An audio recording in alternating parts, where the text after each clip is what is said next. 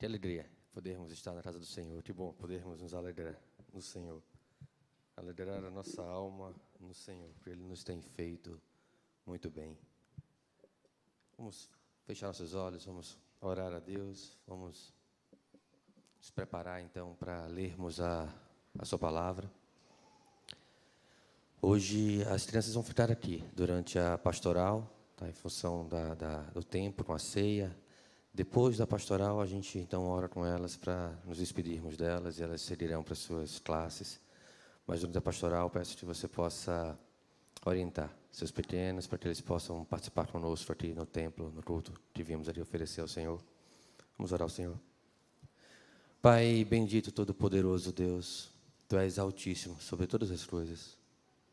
No entanto, Pai, sendo nós pecadores, o Senhor nos ama e nos amou quando nós éramos, ainda andávamos segundo os filhos da ira, a inclinação deste mundo tenebroso.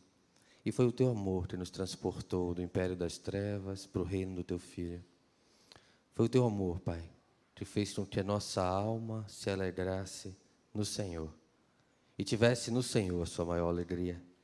Isso não é possível sem o teu amor, Deus. Te louvamos pela tua palavra, Pai, lida, cantada.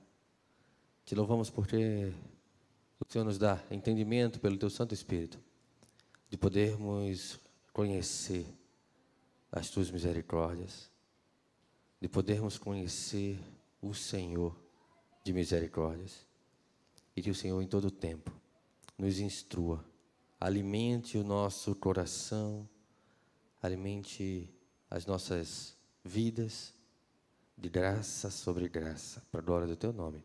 Em nome de Jesus. Amém. Amém. Eu convido você a abrir suas Bíblias lá no Evangelho de Lucas agora. Evangelho de Lucas, capítulo 23. Evangelho de Lucas, capítulo 23. Eu vou fazer a leitura do verso 33 até o fim do verso 43. Lucas capítulo 33, dos versos. Desculpa, capítulo 23, dos versos 33 ao 43. Diz assim então a palavra do Senhor. Quando chegaram ao lugar chamado Calvário, ali o crucificaram, bem como aos malfeitores, um à direita, outro à esquerda. Contudo, Jesus dizia: Pai, perdoa-lhes, porque não sabem o que fazem. Então, repartindo as vestes dele, lançaram sortes. O povo estava ali e a tudo observava. Também as autoridades zombavam e diziam: salvou os outros, a si mesmo se salve, se é de fato o Cristo de Deus, o escolhido. Igualmente, os soldados o escarneciam e, aproximando-se, trouxeram-lhe vinagre, dizendo: Se tu és o rei dos judeus, salva-te a ti mesmo. Também sobre ele estava um epígrafe em letras gregas, romanas e hebraicas. Este é o rei dos judeus. Um dos malfeitores crucificados blasfemava contra ele, dizendo: Não és tu, Cristo? Salva-te a ti mesmo e a nós também. Respondeu-lhe, porém, o outro, repreende, desculpa, respondendo-lhe, porém, o outro repreendeu, dizendo: nem ao menos temes a Deus, estando sob igual sentença? Nós, na verdade, com justiça, porque recebemos o castigo que os nossos atos merecem, mas este nenhum mal fez. E acrescentou: Jesus, lembra-te de mim quando vieres no teu reino. Jesus lhe respondeu: Em verdade te digo que hoje estarás comigo no paraíso. Até aqui. Meus irmãos, é uma reflexão breve para as nossas vidas, mas também preparação para a mesa da comunhão que, da qual nós estaremos participando logo mais, mas que nos traz uma profundidade é, de, de, de conhecimento de Deus e do propósito de Deus e ao mesmo tempo desnuda as nossas máscaras essa narrativa tão triste de um dia de paixão, de humilhação de Cristo. Um homem que pagou o preço pelos nossos pecados. Um homem que nos ensinou que a régua da conduta com a qual nós somos exigidos a viver, ela é alta, mas ainda assim ele nos dá da sua justiça, nos justificando quando nós não merecíamos, quando nós estávamos ainda vivendo segundo a inclinação de uma natureza corrompida, seguindo o curso desse mundo tenebroso, dessa geração perdida e pervertida, Deus nos amou, fazendo com que o seu filho fosse entregue. Entregue a uma vida de humilhação, limitado como um homem, sendo ele Deus, entregue à morte na cruz, para que não fosse cobrado de nós o sangue pelos nossos pecados, porque a lei é clara, o salário do pecado é a morte. Cristo nos dá a vida por dom gratuito. Mas essa reflexão, ela também nos leva a considerar dois personagens importantes aqui. E que, que diz muito sobre a nossa vida com Deus. Dois ladrões, nos quais estavam ali crucificados em torno de Cristo Jesus. Dois homens pecadores e merecedores de qualquer ato de graça e que, por ocasião da, da, da pré-ordenação de Deus, estiveram ali naquele momento tão especial para as nossas vidas. Há uma narrativa de um livro de ficção, mas que nos ensina muito sobre os princípios da palavra de Deus, que narra a história de um homem que chegou em certo quarto e haviam ali dois menininhos sentados, como se fossem duas crianças bem pequenas ainda. Cada um qual a sua na sua cadeira. Cada um estava sentado na sua cadeira. O nome do mais velho era Paixão e o outro chamava-se Paciência. Paixão parecia muito insatisfeito, mas Paciência permanecia bem tranquilo. O motivo do descontentamento de Paixão era porque o seu tutor queria que ele esperasse, mas é, os melhor para ter as melhores coisas da vida, mas ele as queria agora. Paciência, no entanto, dispunha a guardar. Então alguém se aproximou de paixão e, trazendo-lhe um saco, derramou um tesouro aos seus pés. Ele tomou, alegrou-se e ainda riu-se de paciência, zombando dele. É, são assim, diz o autor do livro, os homens deste mundo. Eles precisam ter as suas necessidades satisfeitas agora, os seus anseios satisfeitos agora pois não podem aguardar até o ano que vem, até o mundo vindouro, para receber o seu tesouro, o seu quinhão de benefícios no céu. E aí ele cita um provérbio: mais vale um pássaro na mão do que dois voando. Como, como alguém comentou esse texto. O fato é que paixão, na ansiedade e insatisfação da sua vida, queria ter todo o gozo e prazer que lhes pudesse ser oferecido naquele momento. E por isso ele andava insatisfeito até receber aquele saco com todos os tesouros. E quando ele recebe o saco dos tesouros, conta o livro, que ele logo os consome. E não resta nada a não ser farrapos. Paciência, então, que aguardava, o recebe no tempo apropriado. E então ele o tem por toda a vida eterna. Há dois ladrões crucificados ali, segundo a própria promessa escrita por Isaías quando ele diz lá no, no texto do capítulo 53, verso 12: Por este motivo eu lhe darei uma porção generosa entre os grandes, e ele dividirá os despojos entre as multidões, porquanto ele derramou a sua própria vida até a morte, e foi contado entre os criminosos. Portanto, ele levou sobre si o pecado de muitos, e pelos transgressores intercedeu. O texto de Lucas narra a consumação dessa promessa, a revelação última dessa promessa. Mas quando nós olhamos para esses criminosos, é de pronto que nós podemos res responder que o criminoso que defendeu a Jesus ali é o correto, né? é o bom criminoso, é o bom ladrão, né? se pudermos chamar assim. E talvez nós nos identifiquemos com ele, porque nós também desejamos a vida eterna. Mas se nós formos mais fundo sobre os anseios e desejos do nosso coração, o que nós mais queremos de Cristo é o agora, é o aqui. Talvez tivéssemos a experiência de uma enfermidade que pudesse prestes a nos levar à morte. Nós desejássemos mais ser curado para viver essa vida do que estar com Cristo na sua glória. Porque o nosso coração está tão apegado a esse mundo, que os nossos desejos não conseguem enxergar prazer além dessa vida. E por isso nós precisamos de Cristo para nos iluminar e nos dar o pleno conhecimento das nossas próprias mazelas. E não tem nada de errado em querer viver, em viver bem. O próprio Cristo é o doador da vida, mas não existe vida além de Cristo Jesus.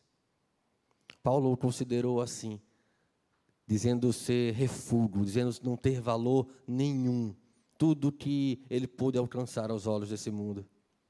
Judeu de judeus, fariseu de fariseus, um homem que estudou aos pés de um rabino conhecido no seu contexto, Gamaliel, um homem culto, douto, título romano, tudo aos olhos daquele, daquele povo judeu, daquele contexto, tudo que aquele povo poderia desejar para se sentir mais importante, Paulo tinha em suas mãos e ele diz: Eu considero tudo isso como nada, como refúgio, ou de maneira mais literal, como esterco.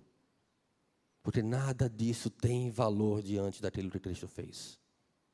Nada disso pode ser considerado superior, mais prazeroso do que aquilo que somente Cristo pode nos dar. Nada que esse mundo tem a oferecer seria suficiente para pagar o preço de perdermos o céu. Mas o céu é todo suficiente para suprir tudo o que nós deixarmos de lado neste mundo para alcançá-lo. O fato é que os ladrões na cruz, eles tinham desejos ou implicações diferentes sobre aquilo que Cristo era em suas vidas. O primeiro zombava dele porque queria, na verdade, é, estava satisfeito com a sua vida, estava desejoso da sua vida. Talvez ele, como criminoso, e a coisa que ele mais desejava naquele momento era descer daquela cruz e continuar vivendo do mesmo jeito. Como tantas vezes nós vemos pessoas que querendo abraçar o Evangelho, o querem apenas como uma certeza, um vale salvação, um vale céu, e continuam vivendo do mesmo jeito. Por isso essa narrativa, ela desnuda a nossa perspectiva acerca de Cristo Jesus, porque muitas vezes nós estamos vivendo do mesmo jeito. A transformação promovida pelo poder do Espírito Santo em nossos corações parece não teve efeito, não há fruto. E se nós formos categóricos com a palavra de Deus, se nós não temos fruto, nós vamos ser como aquela vinha narrada por Isaías no seu cântico, lá no texto, onde ele vai dizer que essa vinha produziu frutos amargos e não serve para outra coisa a não ser ser pisada. Ou como ramos fora da árvore, que vão secar e só servem para o fogo, se não forem enxertados em Cristo Jesus se não forem ligados a Ele, não estão, é, não têm habilidade, não têm a capacidade de frutificar, de produzir nada.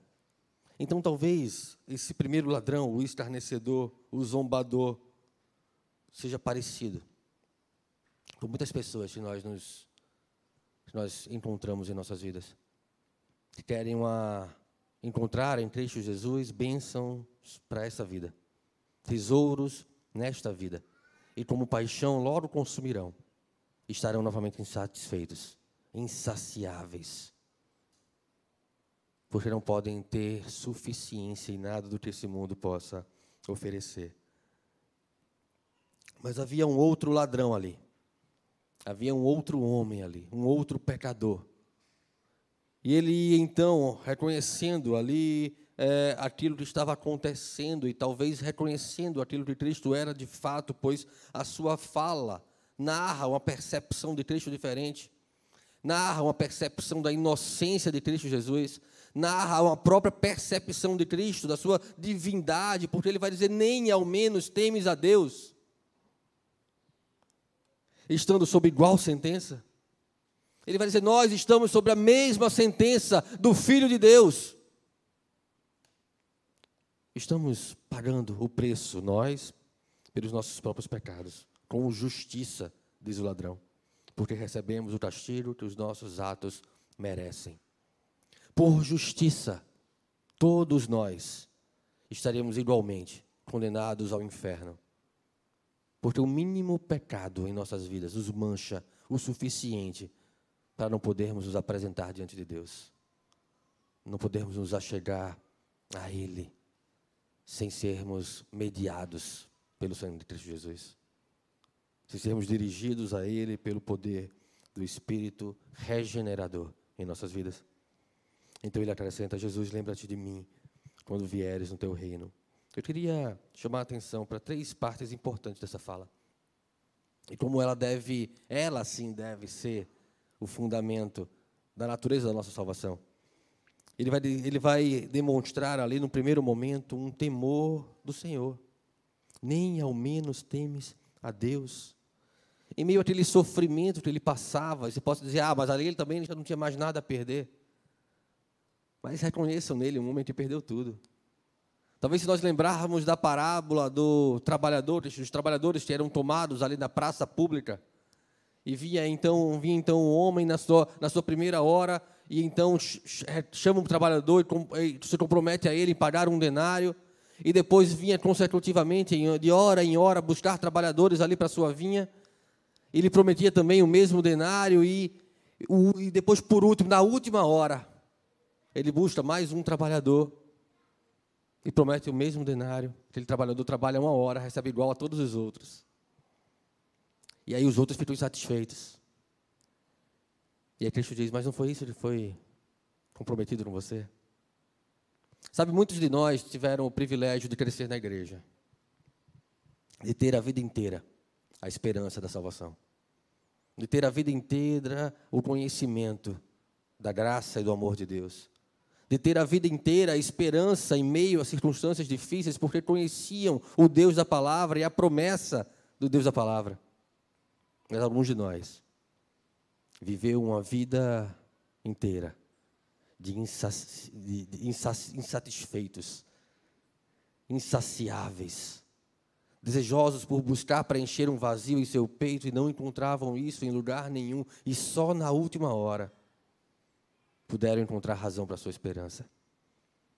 Aquele ladrão é um exemplo de homens que passaram a sua vida inteira sendo esbofeteados pelos valores e princípios dessa geração, sem qualquer esperança. E naquele último momento da sua vida, ele demonstra um temor do Senhor, conduzido pelo Senhor, conduzido pela, pelos decretos eternos do Senhor, no seu último momento de vida.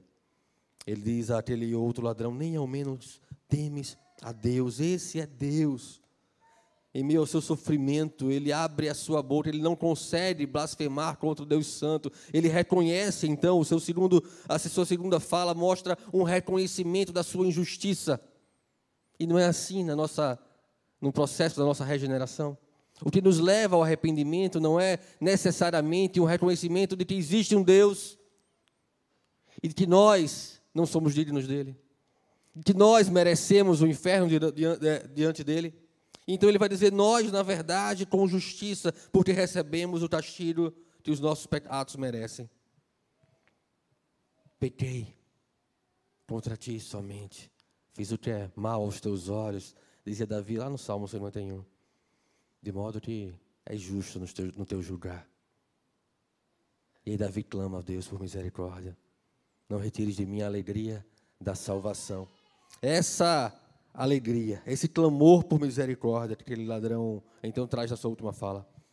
Lembra-te de mim quando vieres no teu reino. Esse é Deus.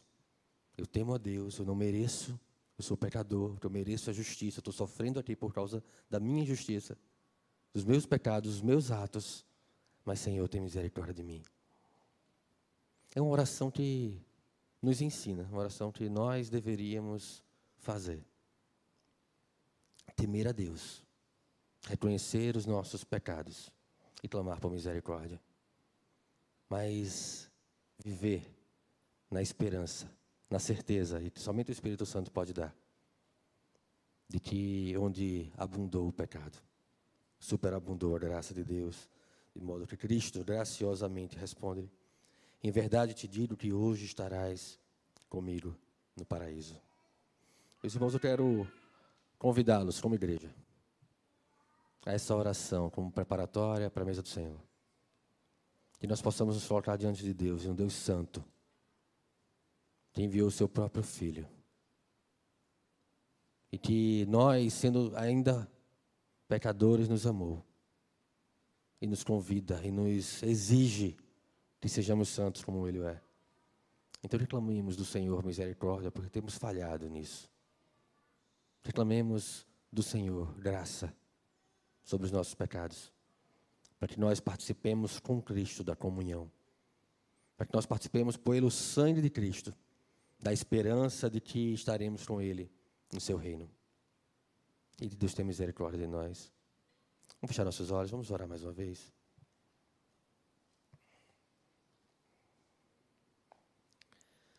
Pai bendito, cheio de amor. É por causa do teu grande amor que estamos aqui, Deus. É por causa da nossa necessidade de ti que somos atraídos pelo teu Espírito a buscar em ti aquilo que pode preencher o vazio do nosso coração. Tu és Deus, Senhor, tu és Deus, não há dúvidas disso. E não há ninguém, nem nada como o Senhor. Nós somos pecadores, Pai, tu conheces cada um dos nossos pecados. Tu conheces o que nossos olhos veem, o que a nossa boca fala. Tu conheces o que ouvimos com os nossos ouvidos e apreendemos com o nosso coração. Mas, Pai, nesse momento, sonda os nossos corações, vê se há em nós algum caminho mau e nos guia no caminho reto. Tem misericórdia de nós, Senhor, e nos recebe na comunhão dos santos. Nesse momento congregacional, diante de um sacramento, de uma ordenança do próprio Cristo, para que nos lembremos com que preço as nossas almas foram compradas do pecado, da escravidão do pecado, para servirmos ao Senhor como sacrifício vivo. Assim, Deus te louvamos, em nome de Jesus. Amém.